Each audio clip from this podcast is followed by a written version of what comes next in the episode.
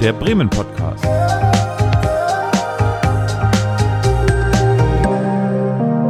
Aus dem Herzen der Hansestadt.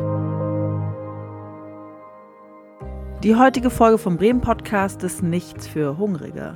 Oder ihr werdet hungrig sein danach. Geballte Viertelpower trifft Punk-Energie, Bratwurst und klassische Burger. Olaf spricht mit Carsten Müller und Jörg Fengler von Rock und Wurst über unsere schöne Stadt. Freut euch auf ein rasantes Gespräch über Stock und Viertelstein. Moin und herzlich willkommen beim Bremen Podcast. Ich sitze heute hier mit zwei wunderbaren Gästen, Jörg Fengler und Carsten Müller. Oder Kasi, sagt man zu dir? Ist das richtig? Kasi ist korrekt. Mein Gewohnheitsname.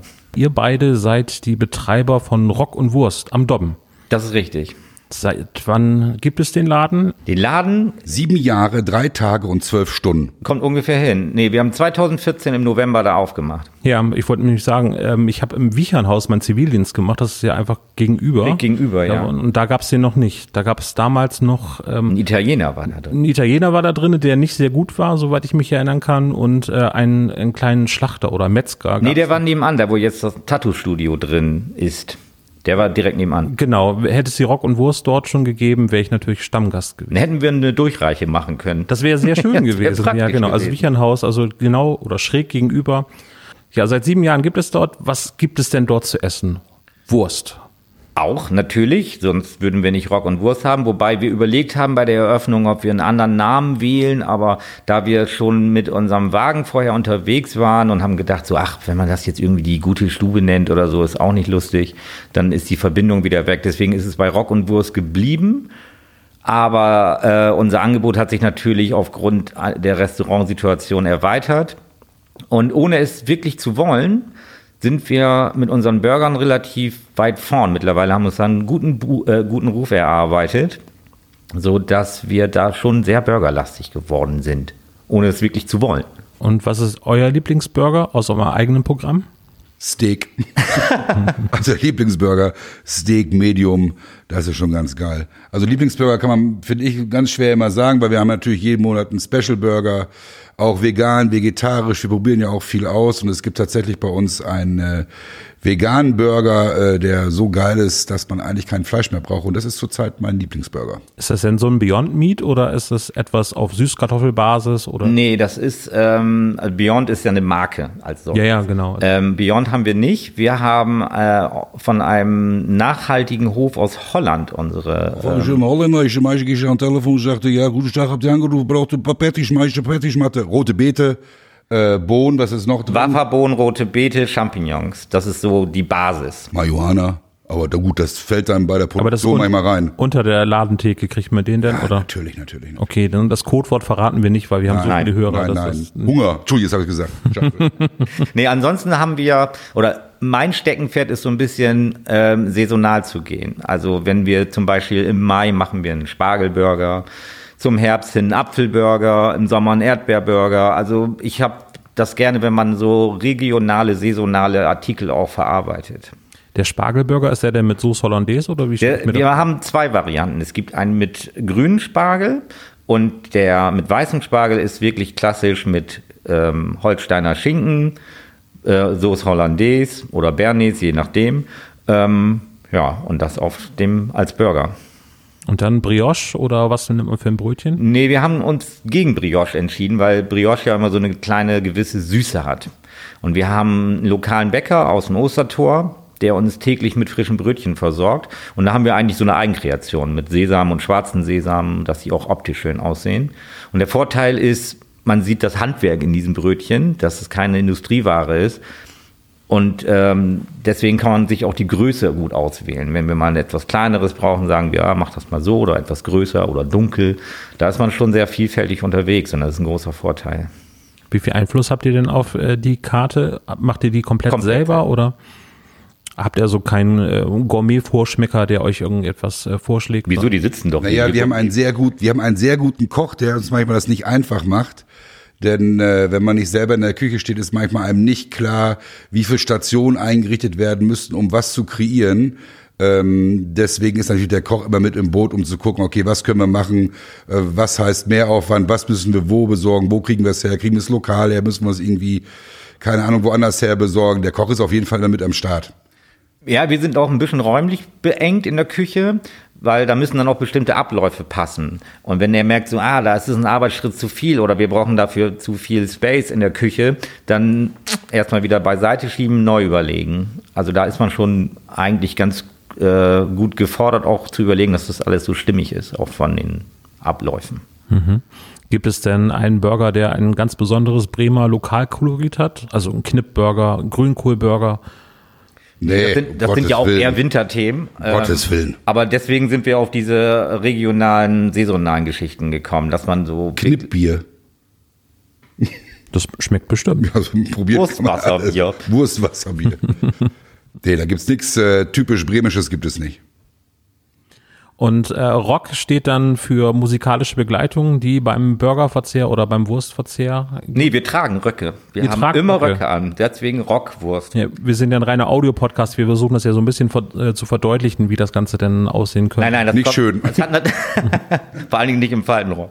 Ähm, nee, wir, das hat natürlich musikalische Ursprünge. Wir kommen beide aus der Tourszene so ein bisschen, Veranstaltungsszene, Konzertbereich ähm, und da lag diese Rock-Idee eigentlich relativ nah.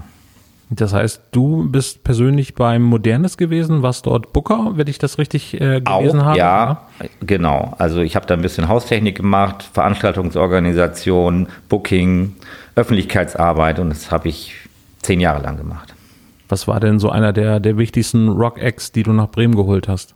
Ach, da waren so einige bei. Ähm, nach Bremen geholt ist übertrieben. Es sind eigentlich die örtlichen Veranstalter, die das, die die Location Modernes mieten und dann entsteht die Zusammenarbeit. Also direkt geholt, weil das Modernes selbst nicht veranstaltet, haben wir eigentlich weniger. Aber man hat da natürlich ganz schöne Begegnungen. Äh, wer mir so spontan einfällt, ist Triggerfinger, Biffy Clyro, mit dem man dann nachmittags irgendwie im Lernsaal ein bisschen kickert und schnackt. Das sind immer nette Begegnungen, sowas. Ich war, äh, muss zu meiner Schande gestehen, im Modernes zuletzt beim Prinzenkonzert. Das habe ich beim Radio mal gewonnen. Das ist aber nicht so richtig Rock'n'Roll gewesen. Nee, also Prinzen wird bei uns äh, nicht gespielt. Wobei ja, gleich vergessen. Wobei ja auch der Begriff Rock sehr dehnbar ist. Also der eine sieht Rock schon bei, keine Ahnung, ähm, was weiß ich, sag ich mal, Status Quo ist für den schon uh, das Nonplusultra an Rock, wird bei uns aber nie laufen, weil das naja, eher unpassend ist. Ich Wir glaub, kommen ja. eher so auf dieser Richtung Punkrock, Hardcore, Pipapo. Aber wir spielen auch gerne andere Sachen. Also das, der Oberbegriff Rockwurst steht zwar da, aber wir sind auch offen für viele andere Sachen. Techno, Hausmusik oder Klassik wird grundsätzlich nicht gespielt. Mhm. Aber du hörst natürlich, weiß ich was, guck die Top Ten an, Idols, also guter Punkrock aus Großbritannien, äh, Kasi ist eher so der Klassiker-Typ, wo richtig guter alter Punkrock gespielt wird. Das ist schon, also wir sind schon rockig, also Definitiv, schon. Ab und zu mal kommt natürlich auch Soul und Ska dazu. Ist ja auch immer so stimmungsmäßig, was gerade passt. Und da ja unser Publikum nicht immer unbedingt die Jüngsten sind, äh, muss man ja auch aufpassen, dass sie nicht gleich dann beim Essen alles vom Teller verlieren, weil die Mucke so scheiße brutal ist, dass die Gabel im Hals stecken bleibt. Das muss man immer so ein bisschen anpassen. Ach, muss man die Burger mit, äh, mit äh, Messer und Gabel essen oder darf man sie auch in die Hand nehmen? Wenn du es kannst, kannst du es auch mit der Hand nehmen, aber also es liegt bei der Besteck Größe ist. es liegt Größe, Besteck, Besteck auf dem Tisch, man kann Größe, auch machen, wie man will. Bei der Größe ist besser und Gabel jetzt nicht so oder verkehrt. So, genau, ja. Äh, ihr hattet vorher den, einen Wagen, das heißt, ihr wart im Streetfood äh, dann eher zu Hause? Streetfood ist übertrieben. Zu der Zeit, als wir mit der Rockwurst anfingen, das war 2006, wenn ich mal ganz weit aushole, ähm, hatten wir anfangs eine Bretterbude. Die können wir vielleicht später nochmal drauf eingehen. Man muss aber auch zu sagen, zu dem Zeitpunkt äh, war es nicht Standard, dass irgendwelche Imbissbuden sich so eine unike Bude hingestellt haben. Ne? Da war so der klassische Imbisswagen, kennt man ja, ist weiß, Klappe auf, Fritteuse an, fertig. Und äh, der, die erste Holzgeschichte, das war ja schon mal was fett obendrauf. Wo stand die denn? Die war, äh, die stand nicht fest. Also wir waren damit auch mobil unterwegs und das war immer ein Aufbauaufwand von drei Stunden und es war eigentlich nur ein drei Meter hohes, aus alten Brettern zusammengenageltes U, was aber nicht wetterfest war. Und wir sind da einige Male auch bei Regen so abgesoffen, dass wir die, die Grills nachher mit dem Föhn ausgepustet haben, um wieder den Grill anzuschmeißen. Also da gibt's ganz witzige Anekdoten. Und daraufhin stellten wir dann fest, das geht so nicht, wir brauchen einen schönen Wagen. Aber um darauf zurückzukommen, es war Viertelfest war es, äh, Breminale waren wir, äh, wo haben wir denn noch gestanden? Ähm, am Tower haben wir da mal gestanden, da gab's so, äh, so ein Elvis Jamboree. Hier Wehrschloss damals haben wir auch gestanden damit. Aber wir haben mit der Holzbude gar nicht so wenig gemacht. Aber immer hier in Bremen, so wie es klingt, weil es Genau, gibt ja mittlerweile so Streetfood-Karawanen, die durch ganz Deutschland ziehen. Nee, das war nie unser Ding. Und es war auch eher ein Nebenprojekt, weil Jörg durch seine Verpflichtung im Titus wenig Zeit hatte, ich durch meine Beschäftigung im Modernis. Und dann haben wir das auf wenige Veranstaltungen im Jahr eigentlich äh, beschränkt. Bis uns dann irgendwie die Idee kam, ey, da kann man mehr draus machen, das hat Potenzial und wir haben da Spaß dran an der Nummer. Und deswegen haben wir dann einen Wagen gesucht, mit dem wir dann mobil unterwegs waren und dann du konnte man vergisst was, vergisst Oh, was was ganz? Wesentliches. Die Entstehung war, wir waren mit Stevie Schulze, den vielleicht auch ein paar Leute kennen, hier das gerade bei der Made in Bremen mit äh, Julia Windhoff, das geilste Team der Erde. Äh, waren wir da nicht im Tower? Nee, ich meine, wir waren im Heartbreak Hotel. Im Heartbreak. und torkelten zu dritt da morgens um vier raus. Oder Das es war, kann glaub auch- ich, halb fünf. Kann auch Ich- halb ich sechs glaube, es war eher halb sein. fünf. Auf Und, jeden äh, Fall hatten wir Bock auf eine Currywurst. Ja, und was ist in Bremen Currywurst? Gab's ja damals, gibt's das noch? Kiefert, glaube ich. Ja. Also keine schlechte Wurst, aber als Currywurst war so ein bisschen äh, Ja, enttäuschend. Also A war es nicht mehr auf, B war es, wenn es da gewesen wäre, kalter Ketchup mit Currypulver. Und ich komme ja ursprünglich aus Münster, also mein Bruder kommt aus Gelsenkirchen. Also ich weiß, dass eine Currywurst auch ganz anders schmecken kann. Und dann fing Kasi so an in seinem Suff, ja, wir könnten ja was bauen und eine Holzhütte und wir müssen eigentlich eine Currywurst selber machen. Und wie das so ist im Suff, ja, ja, ja, erzähl du mal, ich geh jetzt mal schlafen, dann kannst du mal morgen erzählen, was gekommen ist. Nichts passiert. Auch gar nicht weiter darüber unterhalten. Und irgendwann klingt bei mir das Telefon und Kasi sagt, das Holz ist da. Ich sag, was für ein Holz? Was zum Teufel? Ich, was, was für ein Holz? Ja, für die Hütte. Ja, welche Hütte? und dann hat sich so rauskristallisiert, aha, wir machen jetzt doch wohl einen Imbiss. Und äh, dadurch ist die Holzhütte entstanden. Da gab es keinen Businessplan, nix, sondern einfach, wir haben Bock auf Currywurst. Es gibt keine Currywurst in Bremen, die uns gefällt. Und damit fing das an. Und dann habe ich relativ lange gebraucht, um eine Soße zu machen, die auch schmeckt. Habe man ja keine Ahnung von, so richtig. Und als die Soße fertig war, haben wir losgelegt. Das ist so das Gegenbeispiel zu einem Sprichwort, äh, was besagt, irgendwie keine Idee nach zwei Uhr nachts äußern, weil sie meistens scheitert. Ausnahmen bestätigen die Regel in dem Ja, Fall, also ihr seid auf jeden Fall die Ausnahme. Äh, wo du gerade Titus sagst, ähm, fährst du selber Skateboard? Lang ist her, also A, bin ich schon sehr alt, was man ja vielleicht auch an der Stimmlage hört. Äh, ja, natürlich bin ich früher gefahren. Äh, Surfen mache ich heute noch. Äh, Skateboarden sagen die Knie Adios. Den Titusladen mache ich auch schon seit 23 Jahren. Und ich bin auch, wie gesagt, schon einen Tacken älter. Äh, klar, sonst würde das ja gar nicht so funktionieren, wie es funktioniert. Das war einer der ersten Skate-Shops so in Bremen, ne? Nee, der erste war tatsächlich Attitude. Der ist noch wesentlich länger da, als wir da sind. Und äh, das war aber kein Problem, wir sind nämlich relativ nahe beieinander, aber dadurch, dass wir befreundet sind, war das alles gar kein Stressfaktor. Also wir spielen uns sehr, sehr gut zu, aber wir sind, weiß Gott, nicht die Ersten. Die Ersten waren tatsächlich Attitude. Und die hießen auch, glaube ich, früher äh, California. Das waren die Ersten hier in Bremen, die das ans Laufen gebracht haben. Aber auch im Viertel, beide. Ja, beide ja, wir sind nur direkt 20, nebeneinander. ne? 20 Meter entfernt. Ja. Also ich bin groß geworden in Findorf und äh, das war ein ganz großes Ding, als die Skatebahn auf der Bürgerweide aufgemacht hat. So, das war quasi der neue Place to be. Wo wird denn heute in Bremen geskatet? Naja, Überseestadt ganz klar. Da gibt's ja vom Sportgarten die große Außenanlage. Ähm, nach wie vor der Sportgarten. Dann äh, Schule am Leibnizplatz ist heiß begehrt. Äh, mehr möchte ich aber gar nicht verraten, weil so natürlich die ganzen anderen Tipps sind einem streng geheim. Damit nicht die Rollerfahrer auch noch kommen. Entschuldigung, Rollerfahrer. Das ist nicht cool, wenn Rollerfahrer dabei sind. Nee, das ist nicht cool, weil ähm, es gibt, wie beim Surfen und beim Skaten, gibt es ein Agreement. Ne? Man sieht, wer einen Drop-In macht, man fährt nicht in die Linie rein, man guckt, wo sind die anderen Fahrer, wer startet gerade.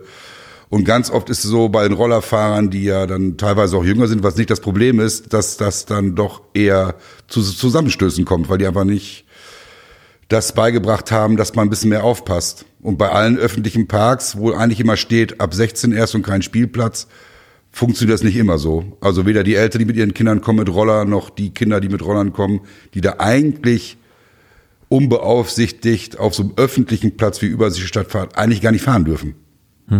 Was ist denn äh, besser bei einer Skateboardbahn? Die betongegossenen Halfpipes oder die selbstgebauten Zusatzmaterialien, die man dorthin stellt? Also das eine sind, das sind zwei verschiedene Fahren. Das eine nennt sich Street, da arbeitet man so mit kleinen Opticals, kleinen Rampen. Das hat aber mit einem Betonpark erstmal nichts zu tun. Das sind eigentlich streng genommen, äh, Poolfahrer ist die Königsklasse. Beton verzeiht auch nicht. Also wenn man sich da auf den Bart legt, das merkst du wirklich. Und Street ist einfach auch auf einer ganz anderen Ebene. Also das ist alles tiefer. Natürlich kann man sich da auch mega böse verletzen, sind aber in dem Bereich eigentlich zwei verschiedene Sachen. Gibt Fahrer, die können beides, aber die einen entscheiden sich meistens für Street, die anderen für Poolfahren. Das sind eigentlich zwei verschiedene Paar Schuhe. Hm. Ihr merkt gerade, dass ich da nicht so im Thema drinne bin. Ich stand einmal auf dem Skateboard, habe ein Ollie versucht, bin unheimlich aufs Knie gefallen und habe dann gesagt, gut, es gibt andere Sportarten, die vielleicht besser für mich geeignet sind. So. Mikado.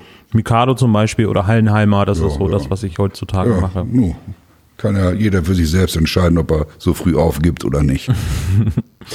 Und äh, nachdem die Bude quasi durchgeregnet hat, habt ihr gesagt, ihr macht jetzt quasi am Dobben den Laden auf oder? oder? Nee, nee, ah. da, dazwischen kam ja dann der, unser Anhänger. Wir haben einen super schönen alten Anhänger aus der DDR gefunden, der einfach einfach optischen Hingucker war. Metallbauwerke Pirna. Genau, und ein Nagentusch heißt das Modell. Und der hat abgerundete Ecken, abgerundetes Eck, äh, äh, Dach und der war wirklich wunderschön. Da haben wir dann aber auch ein bisschen Arbeit reingesteckt. Den haben wir geholt in der Nähe von Osnabrück, glaube ich. Und ähm, da war der rosa mit, mit grün. Genau, es war eher so Eisdielen-Charakter und war eigentlich ziemlich armselig. Und dann habe ich mich da ungefähr ein halbes Jahr rangesetzt. Und dann war das ein schöner Hinguckerwagen. Hatte nur den Nachteil, der war sehr niedrig. Für meine Körpergröße ideal. Ich konnte da gut drin stehen und mich konnte man auch komplett sehen. Bei Jörg war immer der Kopf abgeschnitten, wenn man davor gestanden hat. Man hat eigentlich nur da einen Körper rumlaufen sehen. Und man musste sich halt immer sehr nach unten bücken, um die Leute zu sehen und zu kommunizieren. Aber der Wagen hat tierisch Spaß gemacht. Und dann waren wir natürlich auch ein bisschen anders aufgestellt. Äh, dann kam 2013 zum Beispiel das Hurricane Festival und äh, wir haben gesagt, Infield ist für uns eine Nummer zu groß, da werden wir überrannt mit unserem kleinen Wagen. Aber der Presse- und Backstage-Bereich wäre für uns ideal. Da gab es so einen extra abgesperrten Bereich, wo die Presse nur reinkam und die Bands ihre Interviews gegeben haben und die tummelten sich da alle rum. Und da waren wir dann äh, eigentlich die einzige Möglichkeit, was zu essen zu kriegen und haben uns da ganz schnell einen Kultstatus erarbeitet. Das hat mega Spaß gemacht. Also wir hatten dann auch, was ich was, Künstler, die plötzlich, was ich was, Casper hat in seinem Tourvideo bei uns in der Wurst gedreht. Ähm, die Künstler gingen ein und aus und dadurch, dass wir schon vorher viele kannten, denn ich habe früher auch mal äh, Musikmanagement so ein bisschen gemacht, kannte man auch ganz viele, ne? Also auch rein beruflich, andere Tourbegleiter, man kannte sich und dann saß man mit den Künstlern da abends zusammen auch schon tagsüber. Aber man kennt so Stagehand, Bühnenbegleiter, äh, Tour, Tourbegleiter, Techniker, also das ist so ein bisschen Family Life gewesen. Wenn man so ein bisschen mit der Szene mal zu tun hatte, dann kennt man sich halt auch und wir waren dann in einer völlig neuen Aufgabe mit unserem Wurstwagen und ähm, sind dann da irgendwie reingerutscht und es hat mega Spaß gemacht. Ja, eine Idee war ja auch, wie können wir am Wochenende Spaß haben und bringen noch Geld nach Hause. Also wir reden davon ja, ne, also Currywurst muss man nicht nüchtern verkaufen, das geht auch sturzend voll und bringt noch Geld nach Hause. Da sagt doch kein, kein Partner oder Partnerin, Junge, Junge, du hast aber krachen lassen, die ganze Kohle ist weg. Nee, kommst mit einer Fahne nach Hause und haust noch Geld auf den Tisch. Super. Sind das denn jetzt die typischen Kunden in, in der Rockwurst? Also Musiker und äh, Leute aus dem Tourleben? Also es hat sich ein bisschen gewandelt. Also ganz am Anfang war es tatsächlich so, äh, viele, die uns natürlich besuchen wollten, die gekommen sind. Ab und zu mal kommen natürlich auch noch Bands, ist aber nicht das Gros. Ähm, das hat sich so ein bisschen gewandelt, weil ich das Gefühl hatte, viele Leute möchten auch dann mal am Rock'n'Roll lecken, weil wir haben dann überall Bilder mit den Künstlern, wo wir da gemeinsam drauf sind. Und das wurde ja am Anfang auch über die Presse ganz schön gehypt. Da waren natürlich auch plötzlich Leute im Namen, wo du weißt, na, ob ihr hier an der richtigen Adresse seid, könnte eventuell falsch liegen. Das hat sich jetzt so ein bisschen normalisiert. Wir haben mega durchgemischtes Publikum, äh, was ich was, Tätowierszene, bis natürlich auch Musiker logischerweise. Aber es ist, macht nicht den Gros aus. Der Gros ist eigentlich, sind äh, stinknormale Leute, die sich bei uns einfach mega wohlfühlen. Ist das so die typische Szene aus dem Viertel oder um, wo könnte die Rockwurst noch sein? In welchem Stadtteil? Also der Witz ist ja, wir haben nach der ersten Schließung haben wir ganz schnell reagiert und haben mit Ahoy 69, das macht ein Kumpel von uns, Holger Zapfe, macht Bier, sind wir auf die Idee gekommen, ey, wir machen jetzt eigenes Supporterbier. Wir nehmen so eine Kiste in der Hand, sagen hier 30 Euro und ab zwei Kisten, also 60 Euro, kommen wir persönlich vorbei und liefern euch. Das heißt, du siehst es plötzlich das erste Mal, wo deine Kundschaft herkommt. Und das war wirklich in ganz fucking Bremen. Also auch an Orten, wo keiner wohnen will. Neubausiedlungen bis äh, tiefstes Findorf, super schön. Und da haben wir alle mal Stammkunden kennengelernt, die dann in der Zeit auch wirklich wie blöd das Bier bestellt haben. Also das Einzugsgebiet ist groß. Wir haben auch Leute, die aus Osnabrück kommen, so einmal im Monat. Also da gibt's schon so ein paar, die auf uns mega abticken. Das heißt, äh, das Ahoi-Bier wäre im Prinzip der Indikator für die Coolness der Stadtteile? Aus eurer Sicht ich glaube, schon, ne? Ich glaube eher das Bier. Ja, das ist natürlich eine Konstellation gewesen. Aufgrund der Schließung von Corona bedingt ähm, haben die Leute uns natürlich unterstützt. Also das ist einfach schön, so, ein, so einen Support zu erleben und dass die Leute sagen, ey, ihr müsst durchhalten. Klar kaufe ich euch irgendwie zwei Kisten ab und man schnackt noch kurz. Also es ist sehr persönlich gewesen und uns hat das natürlich äh, sehr geholfen und das war so ein bisschen Balsam für die Seele, dass man einfach nicht vergessen wird so schnell. Das hat Spaß gemacht. Und das ist bis heute so, ne? Also wieder aufmachen durften fast alle Stammkunden, alle wieder da großes Hallo. Wir haben ja auch zwischendurch äh, nur aus dem Fenster verkauft mit viel zu viel langen Schlangen. Da mussten wir dann nochmal unser Konzept ändern, weil einfach stumpf 150 Leute vorm Laden standen. Hm. Ähm, das hört sich jetzt alles sehr übertrieben an, aber es ist tatsächlich so gewesen und wir haben wirklich eine Stammkundschaft, die ja, die äh, sich sonst vielleicht keiner so eben mal aufbauen kann. Und das hat natürlich auch damit zu tun, dass wir einer von uns beiden immer persönlich vor Ort ist und ich kenne mittlerweile noch ganz wenig Kneipen, wo die oder Restaurants, wo die Besitzer überhaupt selber vor Ort sind. Wo gibt's das noch? Also in Bremen gibt's natürlich schon ein paar Läden, sowas wie Eisen oder Rumbumper oder jetzt das Lugger, wo dann wirklich die Leute persönlich da sind. Aber das Mehr der Gastroszene äh, gibt's eigentlich inhaberbetriebene Läden, kannst du an der Hand abzählen. Ja, weil sie auch oft Ketten sind und ähm, zum Beispiel. Oder einfach eben auch eine, ja, wie soll ich sagen, eine Quelle für Investitionen. Ja, genau, so, so sehr gut aus. Euer Lebensmittelpunkt scheint so irgendwo zwischen Viertel und der Neustadt zu sein. Ähm, was sind denn eure Lieblingsorte so in Bremen? Also wenn ihr jetzt nicht gerade arbeiten müsst oder irgendwie auf eine Veranstaltung geht, was sind so eure Rückzugsorte in Bremen? Auch zentral finde ich einfach die Weser generell schön, weil der Fluss gehört einfach zur Stadt und er ist so präsent.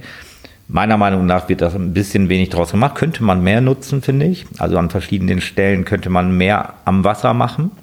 Wie zum Beispiel so eine Geschichte, äh, die komplette Palette.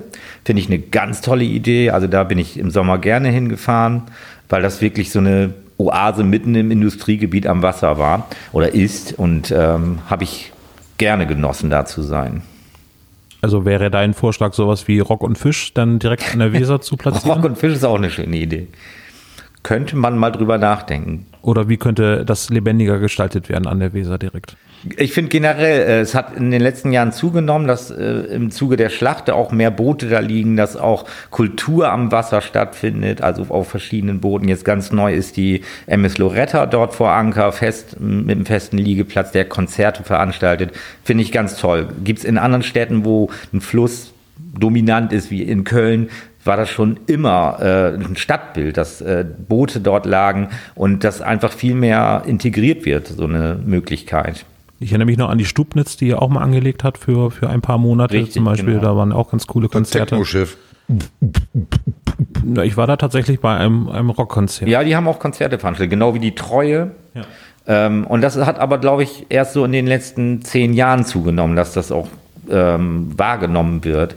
Ähm, aber man könnte da noch ein bisschen mehr machen. Ja, man könnte vor allem weiter nach vorne kommen. Ne? Also es muss ja nicht nur an der Schlacht stattfinden.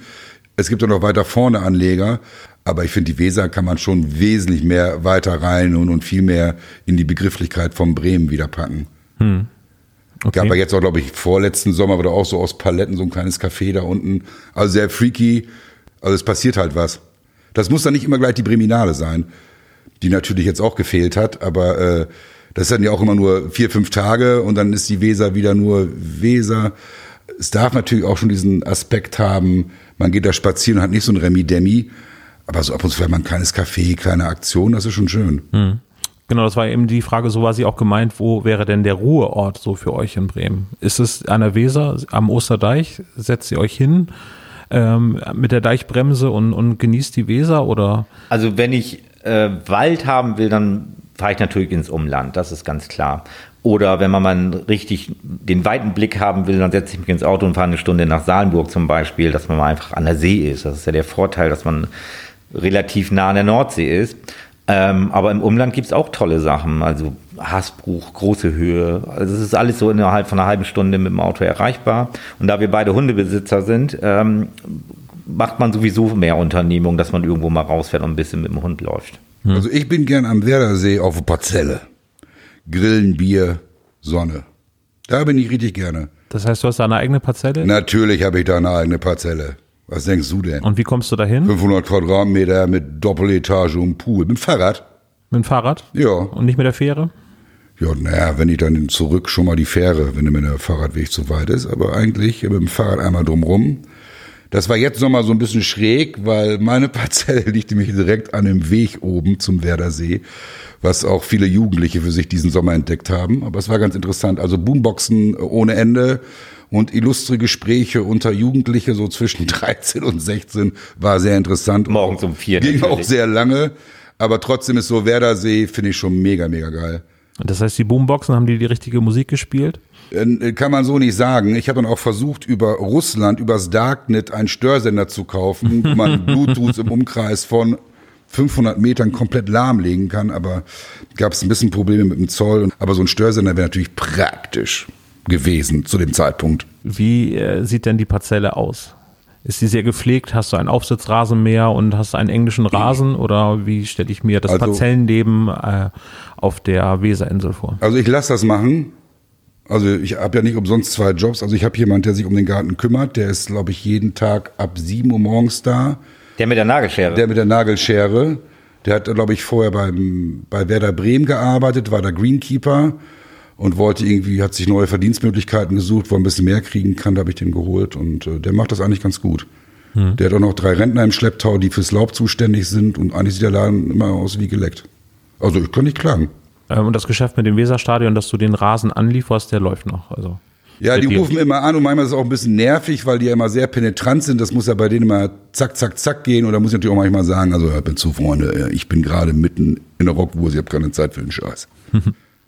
Äh, aber wäre das ein äh, Thema, weil gerade von den äh, Parzellen aus kann man sehr viel vom Stadion mitkriegen, wenn gespielt wird. Seid ihr Werder-Fans oder habt ihr mit Fußball gar nichts am Hut? Ähm, da triffst du, also da triffst du uns richtig ins Herz. Also weder Kasi noch ich haben Ahnung, noch Ahnung. Also man ist natürlich so ein bisschen Werder-affin. Das liegt am glaube ich, mittlerweile normalen Lokalpatriotismus, den man so am Tag legt. Aber dass wir jetzt Werder-Fans sind, davon sind wir weit entfernt. Unser Koch ist, glaube ich, ex Der ist richtig weit vorne. Und wir hatten auch schon mal so Situationen, wo dann auch Werder-Spieler bei uns essen waren. Ich erkenne die aber tatsächlich nicht. Also aber ihr habt keine Fotos denn von denen? Nein, um Gottes Willen. Beim Friseur, Geht ja nicht, wir kennen die ja gar nicht. Wir haben ja auch keinen Fernseher.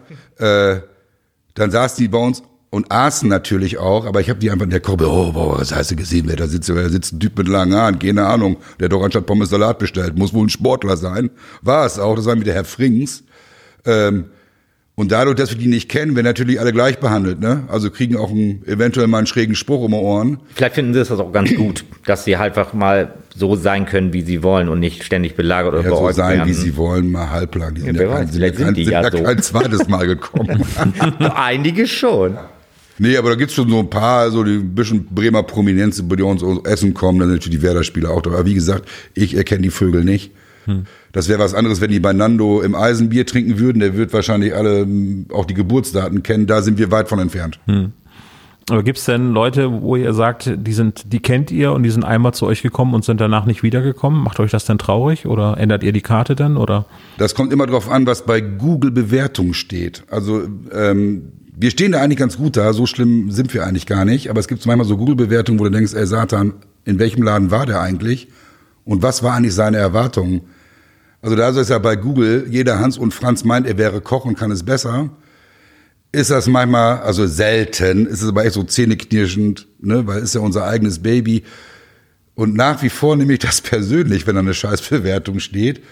Und dann schreibt man ja einen Satz dazu, Mensch, was ist denn schiefgelaufen? Und dann ist ja nicht so, dass die Leute mit einem Austausch gehen. Ne? Es steht da eine scheiß Bewertung, du weißt überhaupt nicht wieso. Das ist manchmal so ein bisschen blöde, aber ob, ob so ein Hans und Franz, dem es nicht gefallen hat, nicht wiederkommt, ist dann, muss auch nicht jedem gefallen. Das, das, also die Problematik in Anführungsstrichen hat ja jedes Restaurant. Man probiert mal was aus, entweder es gefällt einem oder nicht. Aber ich würde mal sagen, so 80 Prozent der Leute, die einmal da waren, kommen gerne auch wieder. Also hm. in unregelmäßiger Regelmäßigkeit. Ja, wegen der Bewertung bin ich gerade drauf gekommen. Es gibt ja so, so Klassiker wie der Kartoffelsalat war Fahrt irgendwie und dann antwortet der Betreiber, wir haben gar keinen Kartoffelsalat im Programm. So, das ist halt. Also sowas hatten wir auch schon, wo dann mal, Entschuldigung, ich glaube, du warst im falschen Restaurant. Aber äh, wie gesagt, es passiert ja auch äh, bei diesen Bewertungen kein Austausch. Ich habe noch nicht eine Bewertung, wo ich was dazu geschrieben habe, wo eine Antwort kam, Mensch, stimmt, war doof oder ein Mensch, das hat mir gefehlt. Das passiert ja bei diesen Geschichten nicht. Würde vor allen Dingen auch niemand jemand direkt sagen, sondern lieber irgendwie in der Anonymität im Internet genau. machen. So. Genau. Gibt es denn Bewertungen, die ihr euch ausgedruckt habt, jetzt nicht gerade irgendwie ins Schaufenster hängt, sondern Nein. einfach so für euch so? Nein, wenn man Die werden an die Wand gegenüber gebeamt, damit das auch jeder gleich lesen Also Das müsste denn ja beim Wichernhaus nebenan sein. Genau. So, genau. also wenn man uns googelt und guckt, die Bewertung auf Facebook, Google und was es den ganzen alles gibt, äh, da fahren wir, da kommen wir schon sehr gut bei weg. Also es ist jetzt nicht so, dass es bei uns ein Riesenthema ist, aber wie gesagt, wenn da mal ein, zwei komische dabei sind, fühle ich mich persönlich angegriffen und versuche auch eigentlich mal rauszukriegen, wer das ist, aber das kriege ich manchmal nicht hin. Wie sind denn eure Pläne fürs nächste Jahr? Im Moment ist das Zeitfenster ja so eng gestrickt und vorbestimmt durch diese Corona-Szenerie, dass man eigentlich erstmal so von Woche zu Woche und teilweise sogar von Tag zu Tag denken muss, dass wir nicht wirklich große Pläne bisher geschmiedet haben. Aber ich bin mir sicher, also wir haben eigentlich wieder vor, wir machen einmal im Monat eigentlich regelmäßig eine Tanzveranstaltung oder Konzerte wieder, was alles ja nicht möglich ist. Ähm, also es geht wieder ein bisschen in die Richtung, dass man ein bisschen mehr Veranstaltungen auch macht bei uns. Ja, vielleicht auch so Kneipenspiele, wir hatten so überlegt, so Musikquiz, irgend so ein Krams. Wir hatten ja auch mal zwischendurch mal Bingo, Montagsmaler. Also immer das, wo man Schnaps trinken kann und Spaß hat. Ne? So ein bisschen Entertainment. Also ein Kneipenquiz ist auch in der Planung so. Ey, also Musikquiz. Mhm. Haben, also gemacht haben wir sowas alles schon. Und ähm, ist manchmal ein bisschen schwierig, diese Kombination aus Restaurant und Spiel gleichzeitig zu machen, weil unsere Küche von 18 bis 22 Uhr geöffnet hat. Danach anzufangen ist auch möglich. Also mit den Tanzveranstaltungen haben wir es immer gemacht, aber Konzerte zum Beispiel laufen zwischen 18 und 22 Uhr. Äh, Und wir kündigen das auch nicht groß an, sondern die Leute, die reservieren, die sind dann da und die sind dann einfach mit der Situation konfrontiert, jetzt ein Konzert zu genießen. Den einen gefällt es, den anderen nicht, aber meistens kommt das super an, weil das einfach auch ein gewisses Ambiente dann schafft. Gibt es denn noch Wünsche, die ihr noch nicht verwirklicht habt äh, in der Rockwurst? Ja, ich hätte gerne einen Schokobrunnen. Darf ich nicht? Weiß oder? Äh, Ja, dunkle ne, Schokolade? hellbebraun, aber Kasi hat gesagt, gib keinen Schokobrunnen. Seitdem sind wir auch so ein bisschen äh, nicht mehr so freundschaftlich verbunden. Also ich hätte gern einen Schokobrunnen, also auch so Durchmesser Meter, Meter hoch, damit man auch da mehr reinstecken kann. Darf ich nicht. Was wäre dein Gegenvorschlag? Ein, ein Rockwurst-Soßenbrunnen fände ich eigentlich auch ganz lecker. Da kann man sich eine Schoko, Wurst bestellen und ihn Schoko, einfach eintunken. Schoko, Schoko, Schoko. Rockwurst, Rockwurst. Ich merke, ihr seid euch da sehr einig, äh, Total. was das Konzept angeht. Wir sind uns relativ einig. Also die Leute müssen ja auch wissen, dass wir an verschiedenen Orten sitzen. Wir sehen uns eigentlich gar nicht. So, Aber ihr schreibt euch regelmäßig per Handy? Nein. Oder auch nicht? Mails. nein. Habt ihr also Anwälte, die äh, Briefe. euch die Kommunikation Ja. erleichtern oder Ja. eben halt hier im Podcast? Briefe. Und äh, euer äh, Location ist auch ein Fernsehstar geworden, nämlich der Tatort war bei euch. Äh, Das ist richtig, ja. wie, wie kam es denn dazu? Der, der Bremer Tatort mit den neuen äh, Kommissaren. Genau, das war der erste Tatort mit dem neuen Dreiergespann, ähm, der gedreht wurde. Das ähm, ist eigentlich mehr dem Zufall geschuldet. Also die, das alte Tatort-Team kam zum Beispiel gerne zu uns essen. Wie heißt er denn noch? Oliver Mommsen. Die haben ganz oft ihr Bergfest bei uns gefeiert. Genau. Ne? Also wenn irgendwie die. Hälfte Drehtag oder was, dann kam das Team, also auch die Schauspieler. Und wenn äh, Mommsen in Bremen war, war der sowieso dann abends bei uns. Der hat immer so die Runde gemacht, Rockwurst, Heartbreak, Rumbumpers, glaube ich, immer, immer alle abgeklappert. Und äh, dann gibt's ja so Location Scouts. Also an sich hatten wir gar nicht so einen Einfluss auf, dass die uns genommen haben. Der Location Scout hat gesagt, ey, wir brauchen sowas wie eine Kneipenszene, bla bla bla, Restaurant, das wär's eigentlich. Also das ist eher dem Zufall geschuldet, Ja. dass sie auf uns gekommen sind. Die kannten das zwar, aber das ist natürlich auch immer abhängig vom Drehbuch, vom Produzenten, von der Regie, ob die da auch mit einverstanden sind. Er macht dann mehrere Vorschläge und die Wahl ist auf uns gefallen. Das war eher so ein guter Zufall. Gibt es einen Tatort-Tourismus bei euch dann? Na, den, nee, aber die Leute, die wussten, wie die Rockwurst aussieht, haben es dann nur erkannt. Also jemand, der noch nie in der Rockwurst war, konnte anhand des äh, Films ja auch nicht sehen, dass wir es sind. Da standen ja ganz andere Namen dran. Also wir wurden offen gesprochen von den Leuten, die uns kennen, aber jetzt nicht die deswegen. Ah, doch, wo? Es gab so ab und zu mal so ein paar Leute, die plötzlich im Laden standen und dann gefragt, ob hier der Drehort war, aber das war, das kannst du an der Hand Ja, erzählen. es gibt natürlich dann auch so ähm, Pedanten, die so einen Tatort genau beobachten als Ortskundige, die sagen, ja, ah, das wurde ja alles in Walle gedreht. Und dann sind die um die Ecke gegangen und waren auf einmal bei euch im Laden. Da sind ja irgendwie Anschlussfehler, das passt ja alles gar nicht.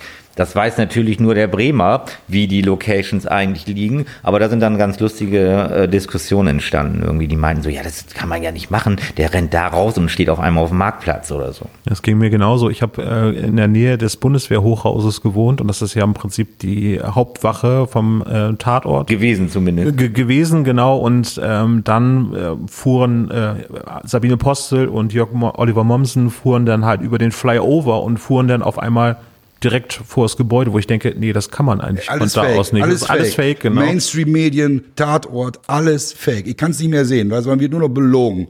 Wir müssen auch hier so einen investigativen Ja. äh, Inhalt hier einfach nachgehen. Ja. ja, aber habt ihr den Tatort gesehen? Seid ihr denn zufrieden? Ihr wart beide nicht dabei, beziehungsweise wurde einer von euch mitgefilmt? Das Ja, wurde ich wurde, ne? ich wurde äh, für eine Szene auch extra eingekleidet und sogar noch von hinten. Und ähm, die Szene ist dann aus irgendwelchen unerfindlichen Gründen leider entfallen. Ich weiß nicht wieso. Ja, das äh, passiert. Wie lange haben sie bei euch gedreht? Zwei Tage waren die da. Das war während des kompletten Lockdowns.